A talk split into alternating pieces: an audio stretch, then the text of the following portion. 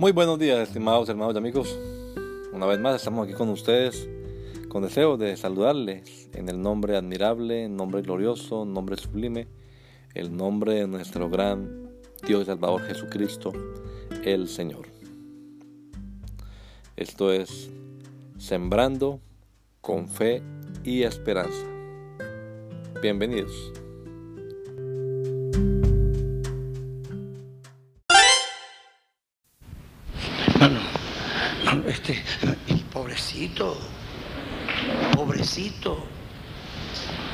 Contribuyamos a eso.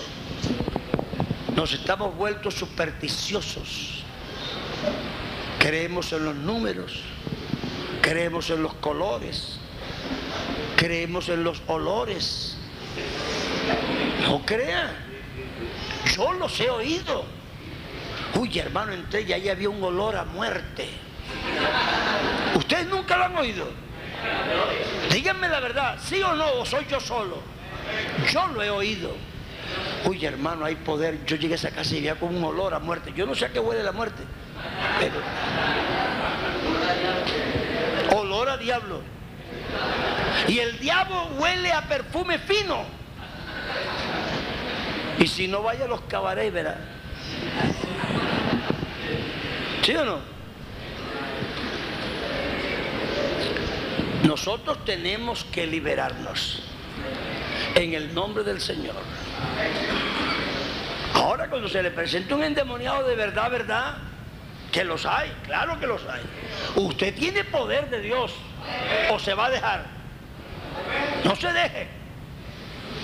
No se deje. Usted tiene autoridad de Dios. Y claro que si hay demonios de verdad, ¿verdad? Claro que los hay.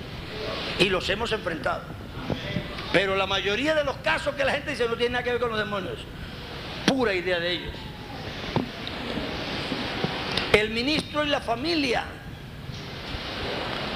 No olvidemos que nosotros no somos solos. Yo ahora que tengo este trabajo, bueno, estoy apenas empezando, entonces a veces se descuadran las cosas. Como no se pudo trabajar hasta marzo, ya empezamos fue en abril. Entonces, entre abril y no quisimos meternos en octubre, porque octubre son las asambleas, después vienen los cultos misioneros, entonces ya uno no quiere tampoco mover a los obreros en esa época. Así que fue entre abril y septiembre. Abril, mayo, junio, julio, otros seis meses. Entonces siempre es difícil porque hay que ir a los 12 distritos y mínimo es cada 15 días un distrito. Una semana intermedia. Pero resulta que hay reuniones del consistorio, se me coló en la semana libre. Entonces, ¿qué tengo yo que hacer? Coger las maletas y mi mujer y me la traigo. Porque si no estamos divorciados por seis meses. Y no me gusta ese cuento a mí. Nosotros no podemos, estoy sirviendo al Señor como si no tuviera mujer. Entonces mejor no me hubiera casado. Yo no digo que no, porque tengo mujer. Digo que sí, pero entonces me arreglo. Me arreglo, ¿por qué? Porque ¿qué está mi pobre mujer allá sola ahí? No, qué bonita habla mi esposo por teléfono. ¿Cuántas hermanas les gusta eso? Levanten la mano, por favor. Espérense, hermana, que me puyan el ojo. ¿Cómo levantan las manos las hermanas? Vea esta comida para abajo. Está mirando para decir, a mí no me pregunte, porque yo digo, no señor, ni un día. Así es. ¿Cierto? ¿Ah? Mandar sin niegas. No mire para abajo. Está guardando las cosas en el maletín. Pero es que eso Dios no nos quiso casar para eso. Y a veces ni nos invitan y nosotros nos, nos inventamos el viaje solos. Hermanos, no es bueno que el hombre esté solo, mucho menos el hombre casado.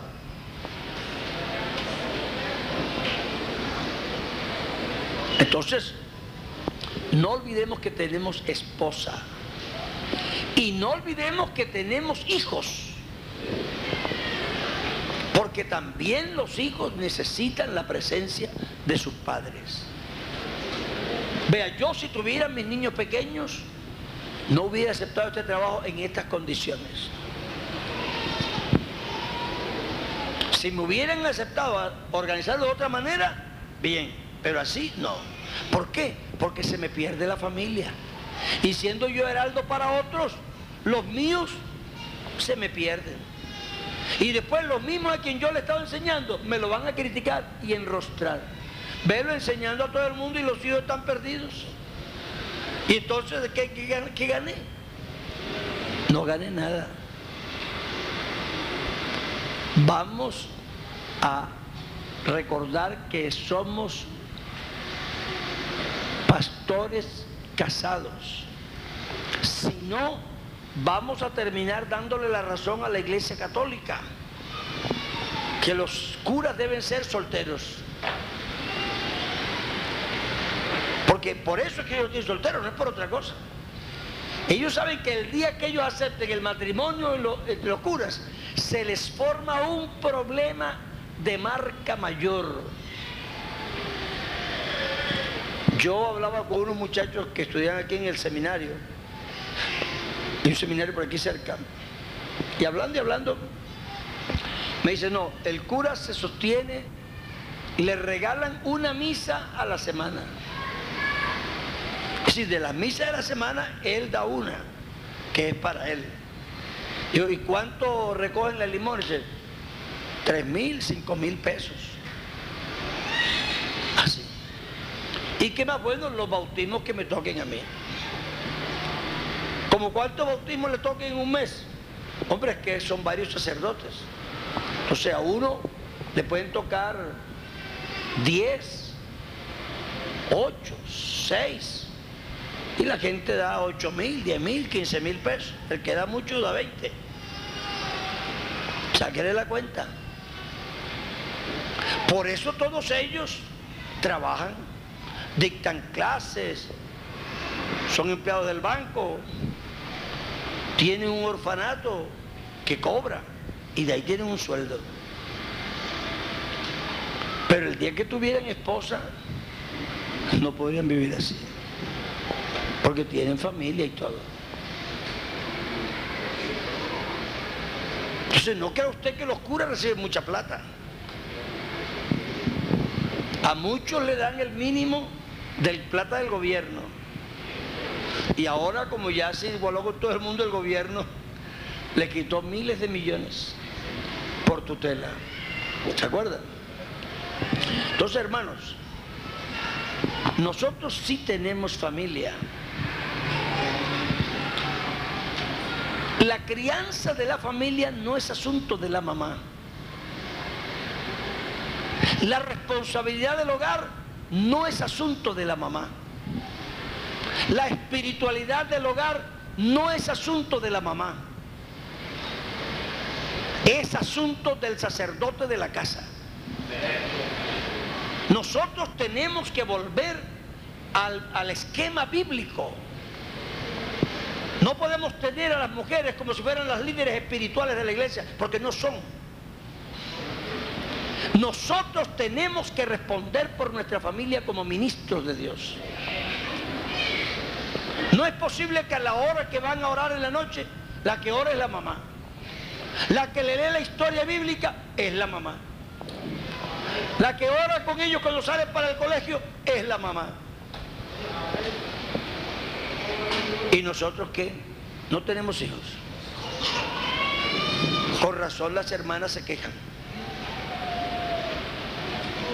Hermano, no permita eso, que se le pierden los hijos. Y la pobre mujer llega un momento en que ya dice, hermano, es que yo estoy sola con estos muchachos y, y no cuento con mi esposo. Yo recuerdo que mis niñas, siempre antes de salir, orábamos. Pero el que oraba era yo. A menos que yo no estuviera. Y cuando estuve solo, cuatro años, a veces la niña se demoraba para vestirse y tal, y salíamos tarde. Pero cuando llegamos a la puerta, yo ponía la mano aquí, digo, espérate, vamos a orar. Y aunque sean cinco palabras, ¿verdad? Señor Jesús, guarda que hay la hora que va para el colegio. O en el carro, nos sentábamos mientras se calentaba el motor.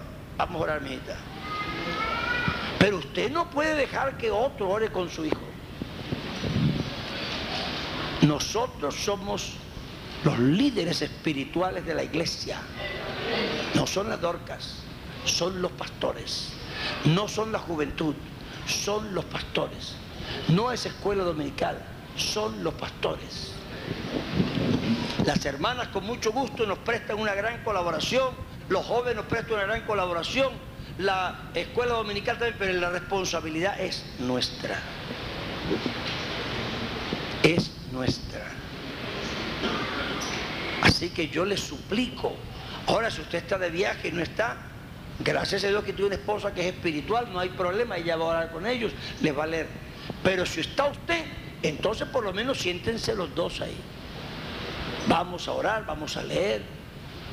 Deje que le pregunte, los niños siempre antes de acostarse, por no dormirse, siempre tienen mucho que hablar, ¿cierto?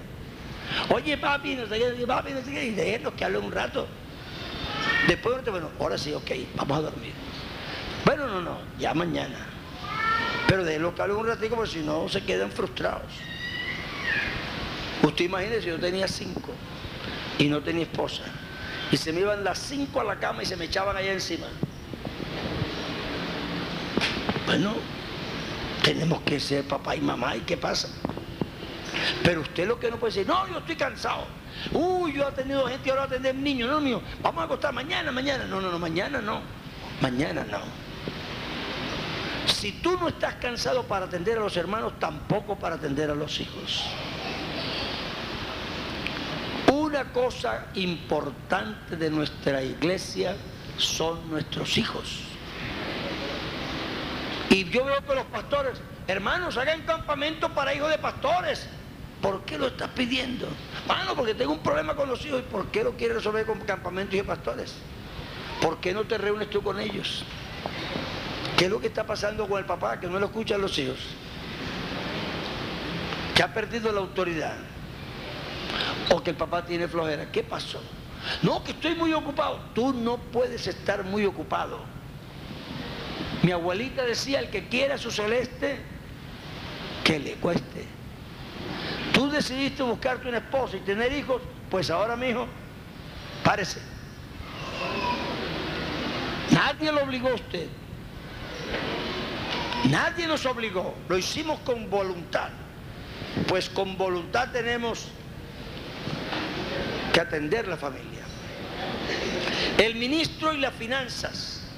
Dios mío, Ayúdame, por favor.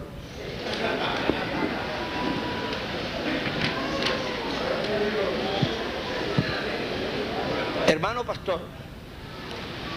Sí, señor. Usted dice que el papá hace, el papá no, pero ¿cuál es el papel Ayudar al esposo, porque es ayuda idónea, dice la Biblia. Es que nosotros hemos cambiado los papeles. Nosotros en la sociedad colombiana, a mi suegro le, molestaba mucho. Yo tenía un disco de las niñas y entonces le cantaban La Patita de, de México y decía,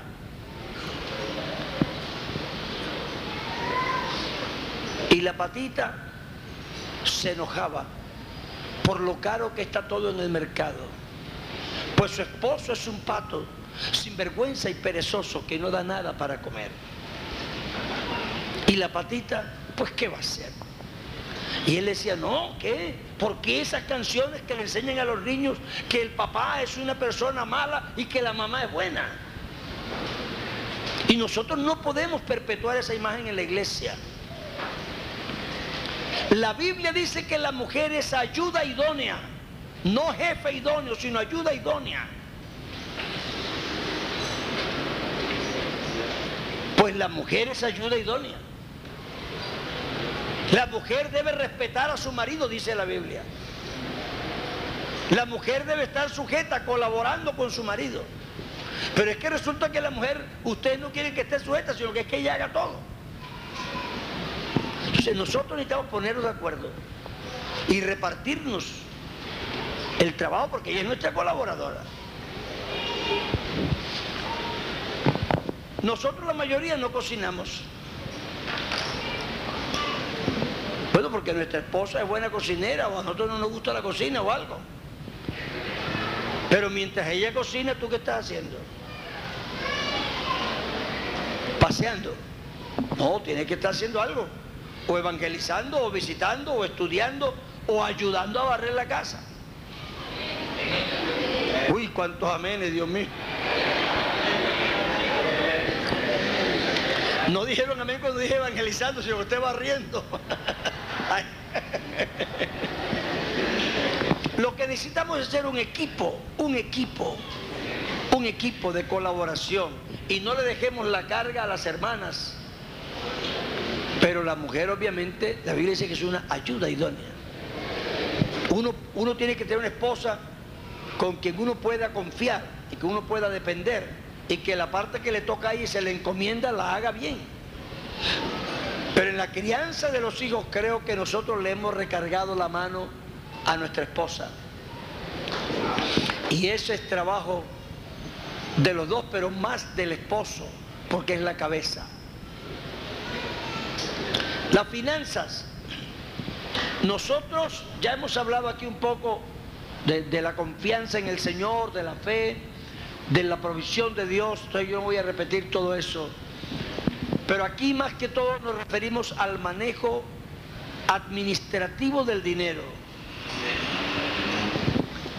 Hermano joven y hermano pastor, la iglesia no se ha inventado un reglamento interno caprichosamente.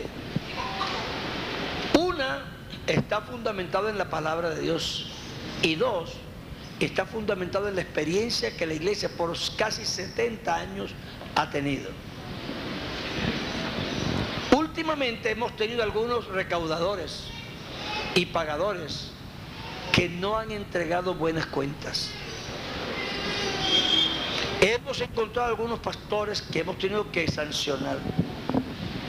Porque la iglesia dice, hermano, llévele por favor, hermano, entonces ya que usted va para allá, lleve al tesorero estos 100 mil pesos. Y los 100 mil pesos no llegan. O llegan 50 ¿usted cree que eso es un ministro? ¿usted cree que eso es un ministro? eso no puede ser. Los tesoreros de la iglesia no están para llevarse un libro nada más están para guardar el dinero. Abra una cuenta en el banco, como dice el reglamento, a nombre suyo y del tesorero. Si usted que lo nombró no confía en él, lo cual es muy lastimoso, de todos modos habrá una cuenta en que no se saque plata sin la firma de los dos, para que usted tampoco pueda sacarla, sin que él sepa no esté recibiendo platas, mucho menos diezmos. Porque los creyentes vienen y dicen, hermano, estos son sus diezmitos. No, son suyos. Son diezmos de Dios. Y hay una reglamentación sobre la distribución de esos diezmos. Entonces, no haga eso, entregue eso al tesorero. Hermano, va a meter a estos. Oiga, hermano, ella la tesorera, llévese. Ya, Haga que esa persona lleve un libro bien llevado. Si usted no sabe, el pastor que lo administra le va a explicar. Y si él no sabe, busquen de la congregación una persona que sea capaz, que aunque no esté capacitada para ser diácono, sí sabe llevar las cuentas y le puede explicar al que sí está capacitado para ser diácono cómo llevar las cuentas. Hoy día en la iglesia tenemos gente capacitada. Y los oficiales le pueden recomendar a una persona para que le ayude a organizar sus cuentas allá. Cada plata que usted reciba, no espere que se lo pidan. Firme un recibo. Dígale, hermana, ¿dónde está el recibo? No, entonces me la plata, haga el recibo. Enséñele que plata que le den, recibo que usted firma. Y si usted da plata, haga que le firme. Yo, no, yo le di plata, pero yo no dice, no. Usted para qué no le hizo firmar, usted la pierde. Pero no me va a creer, porque le tengo que creer. ¿Quién lo manda a no firmar los recibos? Haga firmar recibos. Eso no es por desconfianza, eso es buena administración. La ofrenda misionera es el día completo. Ningún pastor está autorizado para cambiar. Y decir, no, yo doy una buena ofrenda el domingo de la mañana y la promuevo bien. La de la noche, no, no, no. Ustedes promover bien las dos. Son misioneras, el día misionero. Gavillas para Cristo, rayos de luz, misionera de Dorcas. Usted no puede de ahí darle los gastos al pastor que vino a predicar. Esa es una ofrenda misionera. El gasto de eso el fondo de las Dorcas, que siempre tiene una platica ahí. Las Dorcas algún poquito tiene para pagarle el taxi, darle algo al hermano. Pero la ofrenda no se puede tocar. Los diezmos no se retienen. Dígame una cosa, levanten aquí las manos. ¿Cuántos obreros reciben ayuda para su sostenimiento mensual? Levanten la mano, por favor. La mayoría. La mayoría. ¿Sabe qué quiere decir, hermanos, que reciben ayudas? Cuando a ustedes no les llegue la ayuda, llamen al de lado y pregunten, tú mandaste los diezmos de diezmos. Porque es por ellos que ustedes no reciben la plata a tiempo. Eso es injusto. Que nosotros retengamos el dinero cuando nuestro compañero va a recibir una ayuda que para poder comer de ahí. No es para pasear, es para comer, es para tener sus niños en el colegio o el transporte. Es una plata sagrada.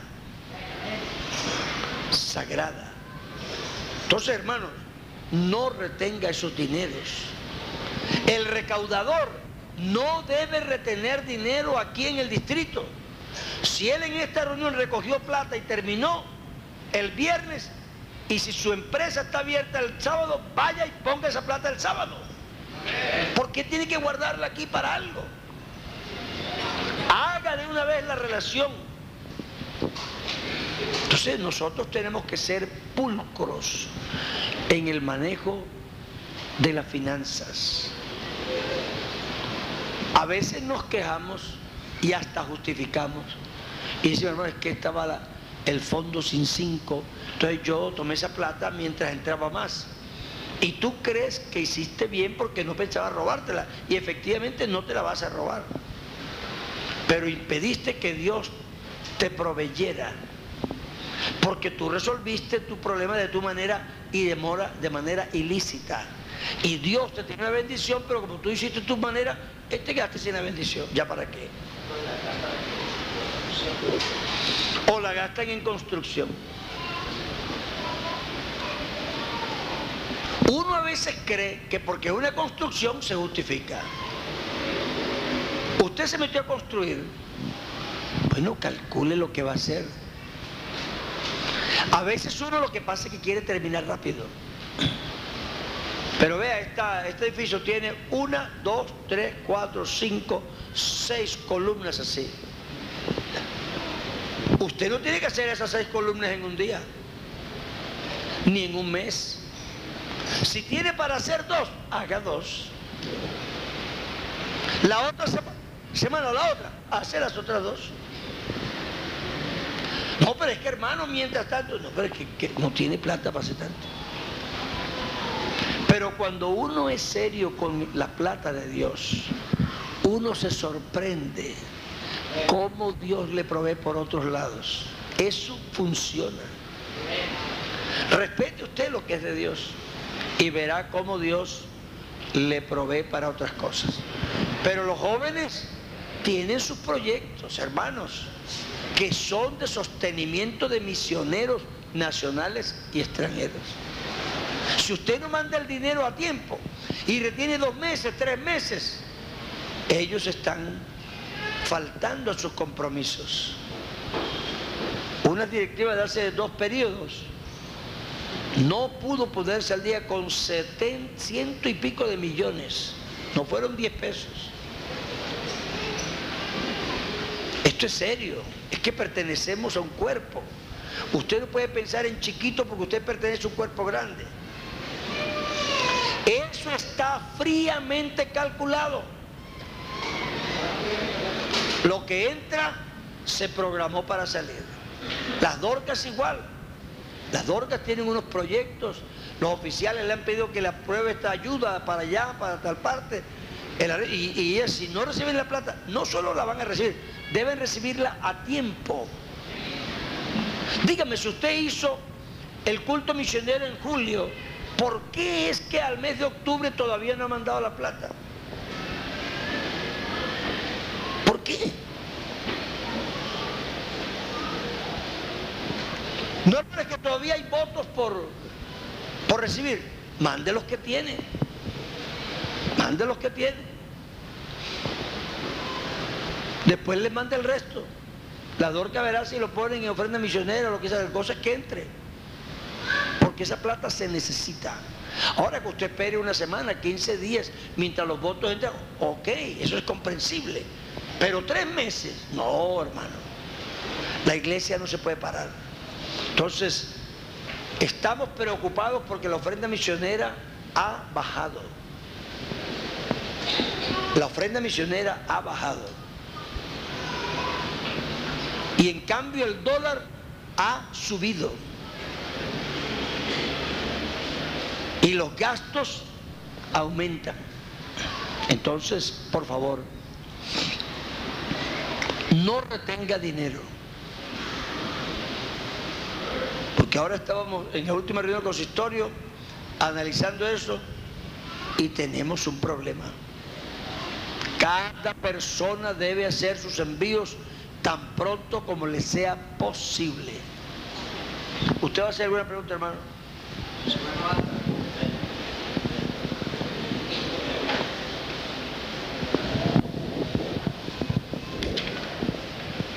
Hola. Hermano Álvaro, con respecto a, las finanzas, lo que hermano está diciendo, muchas veces se han presentado dificultades en los envíos. Cuando las ofrendas, por ejemplo, a las iglesias son pequeñas, ¿sí? Y, por ejemplo, Gavillas para Cristo, entra cuatro mil pesos en el mes. Entonces, para uno salir, por ejemplo, donde yo estoy, debe uno salir a consignar a Barbosa o a Vélez. Yo estoy en Bolívar y para salir uno, por ejemplo, en el mes a consignar cuatro mil pesos, le cobran más por la consignación a uno y le vale más el viaje de ir a consignar que realmente la ofrenda que uno manda. Yo estaba hablando con un pastor en estos días acerca precisamente de eso y estábamos hablando que si fuera posible de que nosotros las iglesias pequeñas que vemos en el sector hiciéramos un, como un formato de relación de ofrendas de cada iglesia se reuniera esa plata y se pudiera mandar en una sola consignación. ¿Sí sería posible? Claro que se puede. Además, usted no solamente sale a mandar gavillas para Cristo. Usted cuando termina el mes tiene diezmo de diezmos, ofrenda misionera, gavillas para Cristo, rayos de luz. Tiene como cinco ofrendas, el 2%. El 4%. O sea que se pudiera hacer una sola relación claro, con las, con las otras. Porque aquí hay un recaudador. Y mandar una sola, una sola relación. con tal que la relación vaya bien hecha, le reciben hasta una planilla de todo el distrito. ¿Me entiende? Con tal que la relación vaya bien hecha, vea. De todos modos, de todos modos habrá lugares como el que él dice, que de pronto ni siquiera como el de él, sino peor. Bueno, ese lugar tiene una justificación, uno entiende eso. Un hermano que no puede sino dar cada dos meses, cada tres, porque está por allá en la montaña y bajar allá dura dos días, nadie le va a criticar por eso. Pero que haya una razón de ese tipo. Y no que yo me escudo en eso para no mandarla. porque entonces no se justifica. Ustedes mismos, hoy día se está pidiendo paz y salvo a los que reciben ayudas, porque no es posible que usted reciba ayuda y en cambio no envíe su dinero, no envíe los diezmos diezmos ni, ni ofrenda misionera. Entonces no se le va a dar ayuda al que tampoco envía su dinero, porque no es justo. Así que tenemos que tener cuidado con nuestras finanzas. La relación con otros ministros. Aquí el problema a veces es los traslados. El que llega dice, de que me entregaron 200, aquí no hay ni 50. Aquí llenaban eso con, con gente inconversa. Eso no eran ni convertidos. Poco gente con malas costumbres, ni diezmaban. A los dos meses ya diezman y ha aumentado la asistencia y Dios lo ha bendecido porque él sí es pastor. Vea, no haga eso, que el que hace el ridículo es el que lo está diciendo, porque todos sabemos que no es así. Usted cree que le creemos, pero no le creemos. Nosotros sabemos que no es así.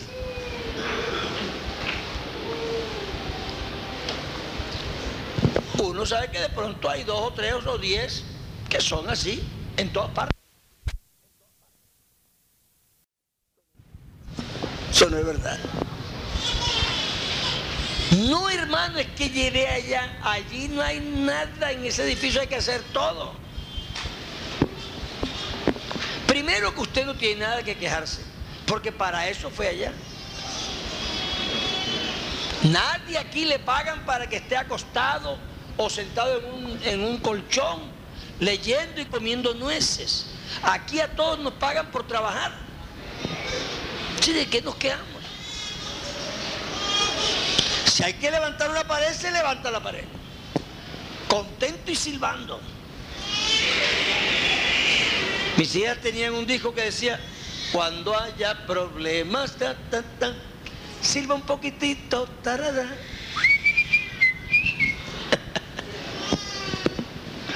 Cuando haya problemas que resolver, ponte a silbar y coge el palustre y ponte a trabajar ya.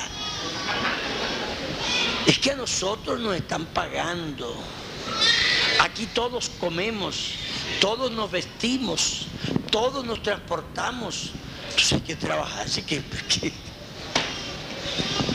No, hermano, ir allá a construir. Entonces, ¿para qué quiere este su, su ser pastor? Que te mande esté todo hecho. Es que, hermanos, nosotros somos obreros. De pronto yo justificaría que ya un anciano que está cansado, bueno, el hombre ya es que no tiene fuerza física, entonces uno sí entiende eso. Porque es, es normal, a todos nos va a pasar, a mí también. Pero un hombre de 40, 50, 60 años, no, hermano. Vea un hombre de 60, ¿cuántos que tiene? 57. Ah, 57. Él nunca dice nada, pero como dije 60, dijo 57. Se bajó tres, mira. Yo tengo 58. Yo soy más viejo que él. Entonces, nosotros estamos aquí para trabajar. Si hay problemas espirituales, para eso es que estamos. No te quejes, para eso es que estamos. Yo entrego una iglesia, procuro trabajar lo mejor posible, pero algo se queda sin hacer, algo. Y no es ninguna crítica vergonzosa que tú digas, no hermano, ya yo tuve que arreglar. ¿Y para qué crees que llegaste? Desmontan todos los programas que hay, quitan todas las Dios mío, yo no quiero decir eso mucho porque yo también soy trasladado, pero es que, hermanos, si la persona que estaba le alcanzaba el dinero para ayudar aquí, para construir acá, para transportar aquí, ¿cómo es posible que al que llega y que no le alcanza? A nadie le alcanza. Les cae una cosquilla con el dinero que sale para otra cosa. Les voy a decir esto. La Iglesia Pentecostal Unida tiene una sola personería jurídica. tenemos un sistema de solidaridad. Las iglesias locales no están construidas para satisfacer las demandas del pastor local, aunque él es un administrador de ese dinero en primera instancia para suplir ahí. Él debe funcionar como parte de un todo. Nosotros no vivimos para nosotros mismos, dice la Biblia. No vivimos para sí, vivimos para otros. Si usted llega y esa iglesia está colaborando con un obrero, con, con dos o tres, y usted empieza a decir, es que aquí no hay plata, es que todo lo que entra se va para afuera, es que como es posible, es que se recuestan en la iglesia de aquí, nosotros todos vienen aquí a pedir, y usted quita las ayudas. ¿Sabe quién recibe el impacto? El fondo distrital. Cuando varias iglesias hacen eso, los oficiales dicen, hermano, no está alcanzando. En la próxima reunión de distrito hay que hablar. Y entonces le inventan otro impuesto como Uribe. Y usted dice, otra ofrenda. Claro, si ya tú no ayudas, hay que sacarte la ofrenda por algún lado.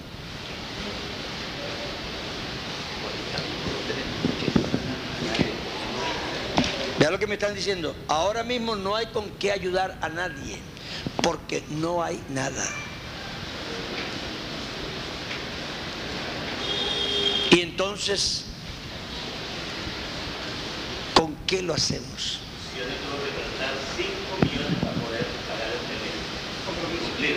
Misiones tuvo que pagar, prestar 5 millones para poder cumplir.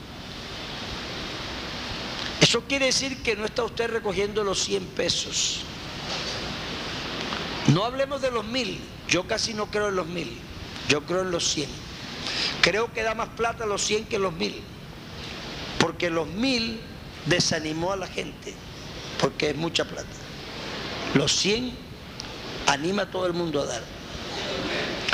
Y habrá más plata. Pero lo que usted no puede como pastor es hacerse el desentendido. La marcha de la moneda. Y no se da cuenta si entran 10 o 15. No, hermano, entraron 18 mil pesitos, entraron 14 mil, 4 mil. Así no es la cosa. Los pastores estamos pendientes. Porque somos los responsables. Y porque sabemos de qué va esto. Sabemos que esa plata es para la obra, para que la gente se salve, para abrir nuevas obras. Entonces uno se pone alerta, hermano. Vamos a hacer los 100 pesos. Por favor, no se me quede nadie. Yo decía, no se me quede nadie. A ver, si usted tiene 200, no me eche 200. Regálale 100 al que está al lado que no tiene. Vamos a echar todo, todo. A ver, los niños, todo el mundo, 100 pesos. Y siempre recogíamos como 400. Pero le pone ánimo, le pone gracia, pone ilusión. Porque uno siente en el corazón que eso, verdad, es para la obra de Dios.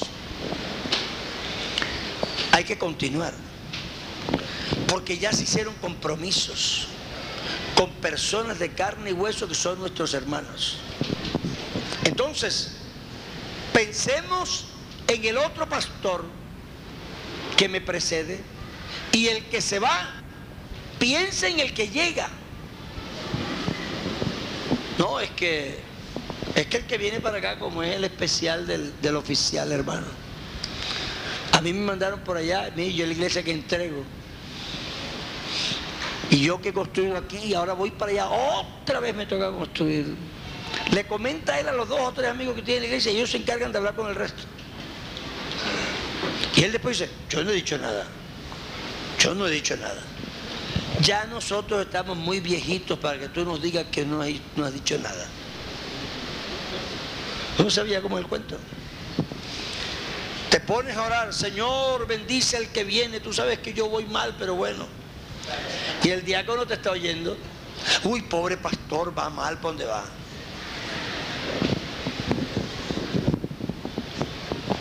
Hermanos, arreglémosle el, el, camino al que llega, que es otro compañero, un buen ministro.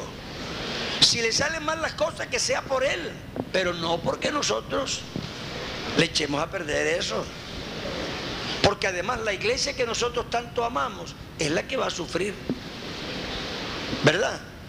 Y no queremos eso. Entonces vamos a cuidar la grey del Señor. Cuando usted invita a un compañero, no se haga el desentendido. Que él pagó gasolina, transporte, etcétera. Hay cosas que la gente no piensa, pero yo se las voy a decir para que ustedes se den cuenta, porque es que esto, vuelvo y digo, hay que ser humano. Yo voy a la iglesia el domingo, el martes, el jueves, el sábado y el domingo otra vez. Entonces usted me invita yo, hermano, el martes no puedo porque tengo el culto y me gusta estar ahí. Bueno, vamos a hacer, si te digo que vengas miércoles, vienes. Bueno, si tú puedes hacer el culto el miércoles, yo voy el miércoles. ¿Sabe qué quiere decir eso? Que él va a ensuciar una camisa más, unos interiores más. Sí, Señor. Sí, es que uno cree que no. Y eso es otra lavada más. Y tú llegas, uy hermano, qué bendición, gracias por venir. Y el otro mira el camino y dice, no tengo ni para el bus, vamos a empezar rápido, que el camino es lejos. Y se tiene que ir a pie. Entonces, piensa en tu compañero, ayúdale con su pasaje, dale alguna cosita, aunque no puedas tú, de pronto una ofrenda muy grande. De pronto la iglesia es pequeña, está bien, pero hermanos, el hombre que bendice a su compañero, también él será bendecido. Si todos lo hacemos, todos cuando seamos visita, nos van a bendecir. Entonces no perdemos nada. Pero eso además es bonito entre compañeros. Y eso anima, incentiva a la persona a hacer el trabajo. Cuando te inviten a una iglesia, no olvides que tú no eres el pastor de esa iglesia, tú solo estás de visita. No te pongas a escuchar a los creyentes de ahí. No te pongas a opinar.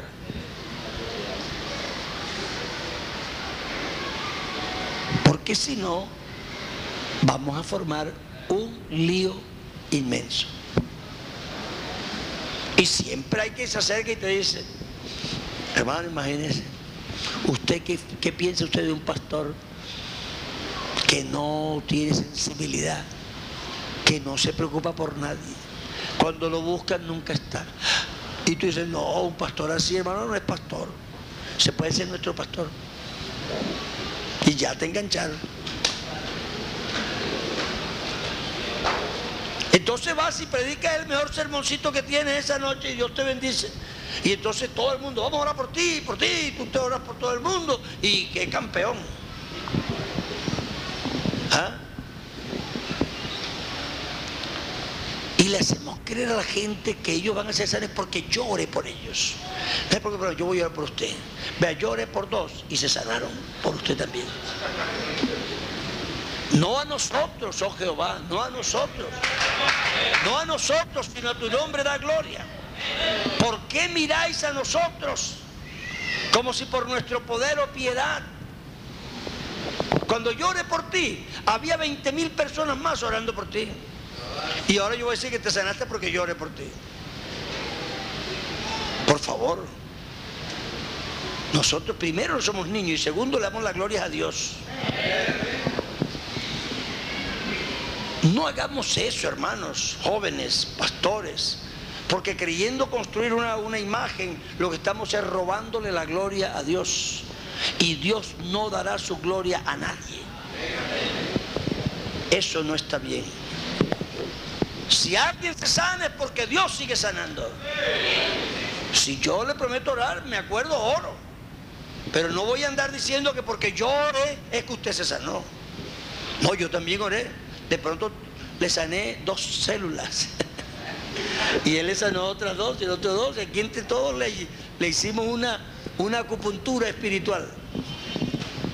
Pero todos somos siervos de Dios y estamos en el grupo que estamos orando por la gente y todo. y Dios se manifiesta. Somos una iglesia. Yo creo que en verdad Dios ha puesto en nosotros ese, ese sentimiento, sensibilidad.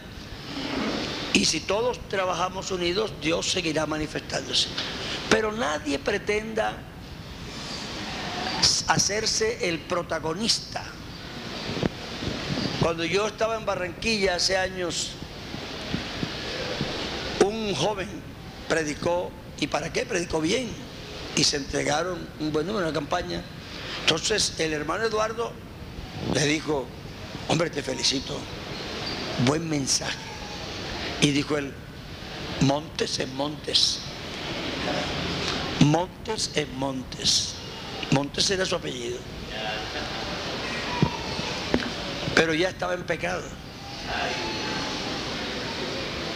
Y hoy día no es pastor. ¿Verdad que Montes es Montes? Y Dios es Dios.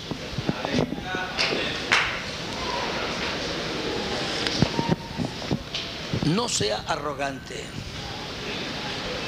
No sea arrogante. Yo me sané de cáncer. La junta local de la iglesia oró por mí. Fueron posiblemente los primeros, pero no fueron los únicos. Yo le agradezco a ellos y a los otros también. Yo no sé a quién oyó Dios primero. El que haya sido, gracias a Dios que Dios lo oyó, porque a mí me sanó. O de pronto los oyó a todos y me sanó. Pero eso de robarse la gloria, eso es muy carnal. No haga eso. Cada uno tenemos una partecita. Gracias a Dios por la partecita que nos toca. Rápido que tengo 10 minutos para terminar. Sí, hola, sonido. Eh, Dios le bendiga, Manuel. Yo quiero hacer una pregunta es acerca de, por ejemplo, cuando uno, pues, realmente tengo un poco de nervios, ¿no? No, no, quiero no, que, preocupe.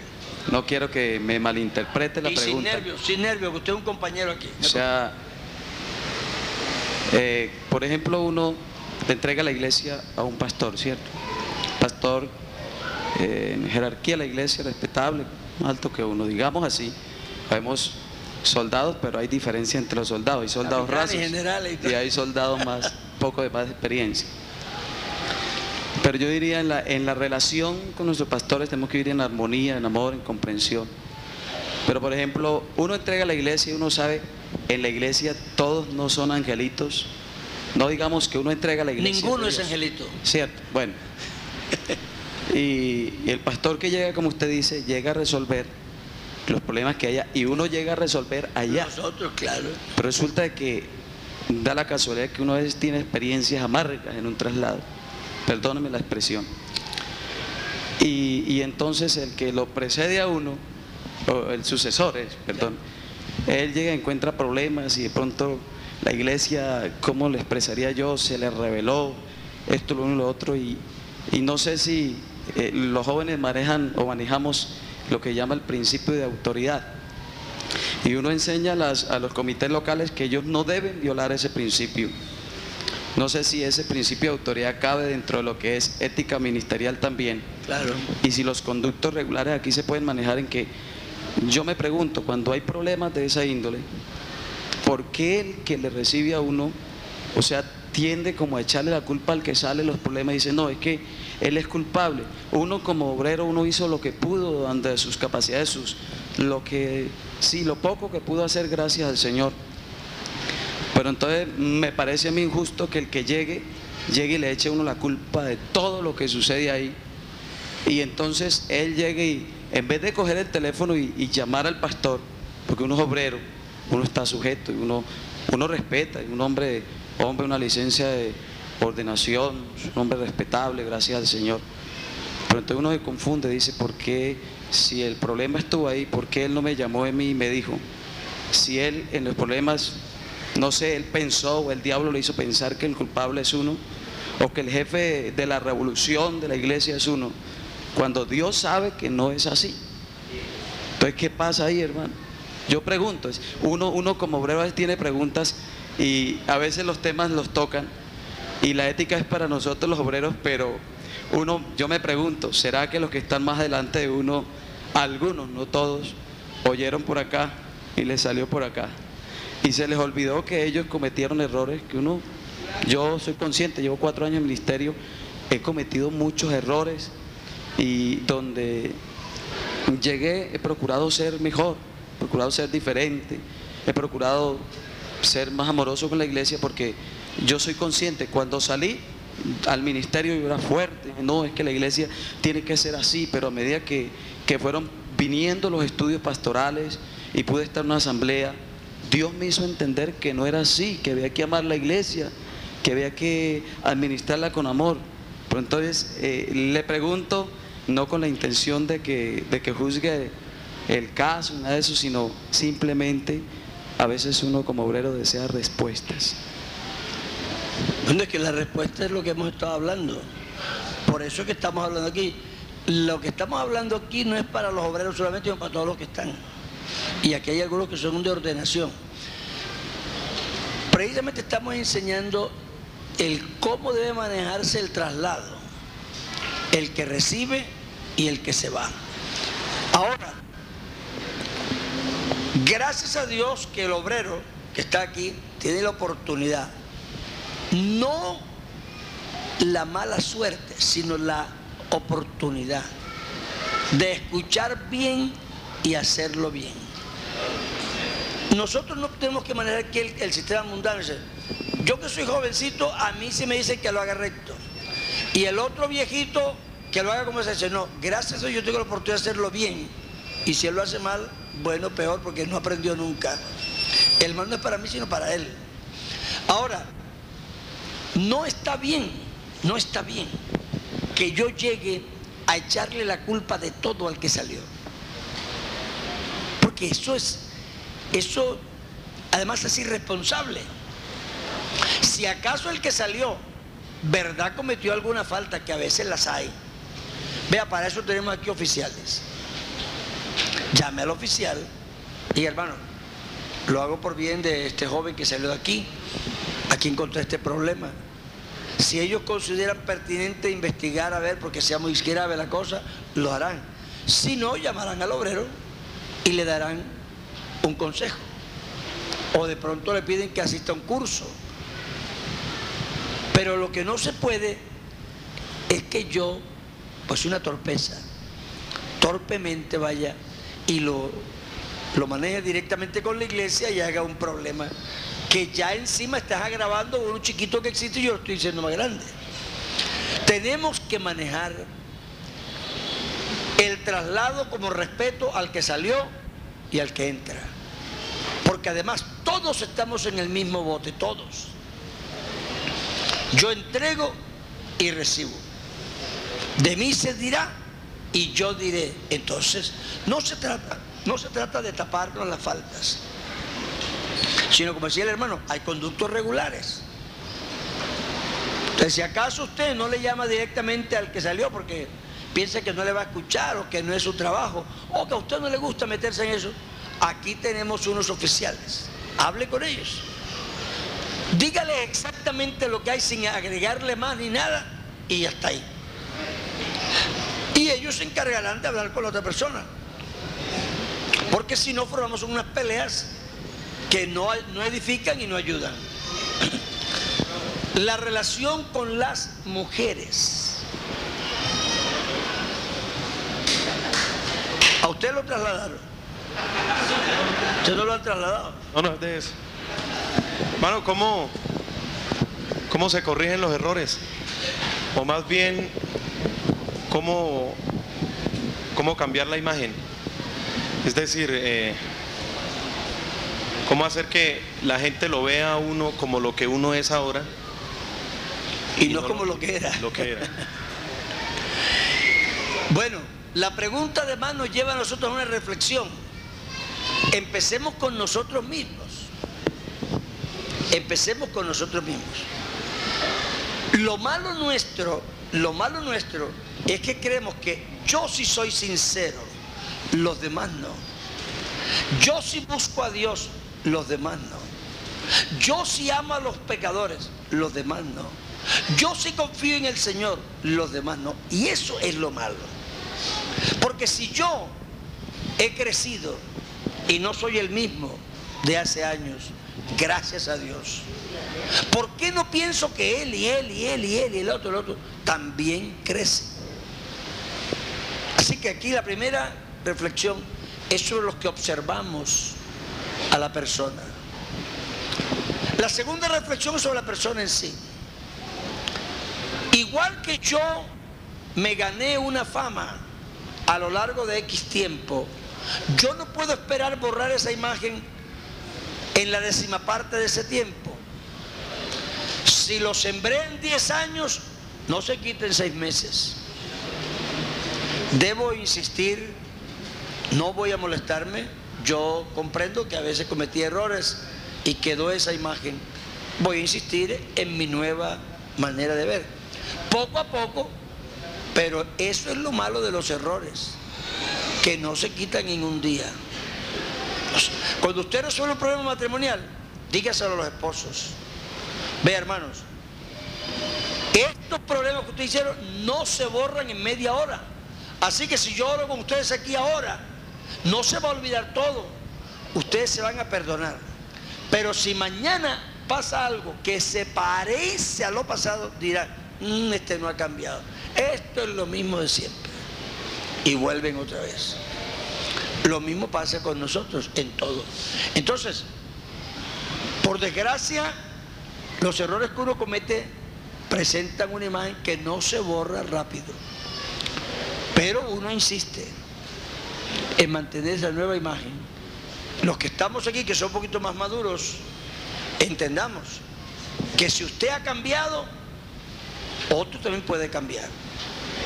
Si usted es sincero y está aquí porque quiere servirle al Señor, los demás también estamos aquí porque le queremos servir al Señor. Usted no es más consagrado que nosotros.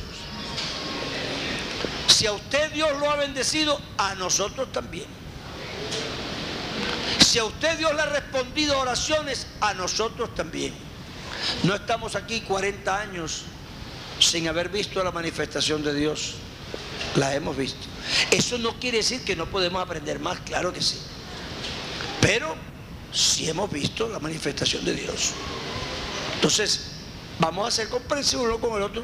Y yo le pido a usted, si usted tiene una imagen, insiste en esa imagen. Poco a poco la gente dice, no, este ya no es el mismo de arte verdad, ha cambiado. Uy, ese es un nuevo muchacho, este es un nuevo hermano. Porque uno, como dice el Señor, de los pecados de mi juventud, no te acuerdes. Porque uno de joven a veces, francamente, hace hasta para vender el ministerio pastoral, lo que pasa es que son las 5 y 5. Vamos a dar ese pedacito para mañana. Porque aquí en Bucaramanga me han forzado a predicar en las noches. y eso es duro. Hermano Cristacho, por favor, no se paren, que él tiene una cosita que hacer. Entonces, hermanos, mañana a las ocho y media, yo les suplico en el nombre del Señor, vamos a ser gente moldeable para que Dios pueda hacer con nosotros su voluntad. Y seguro que vamos a salir adelante. Dios les bendiga.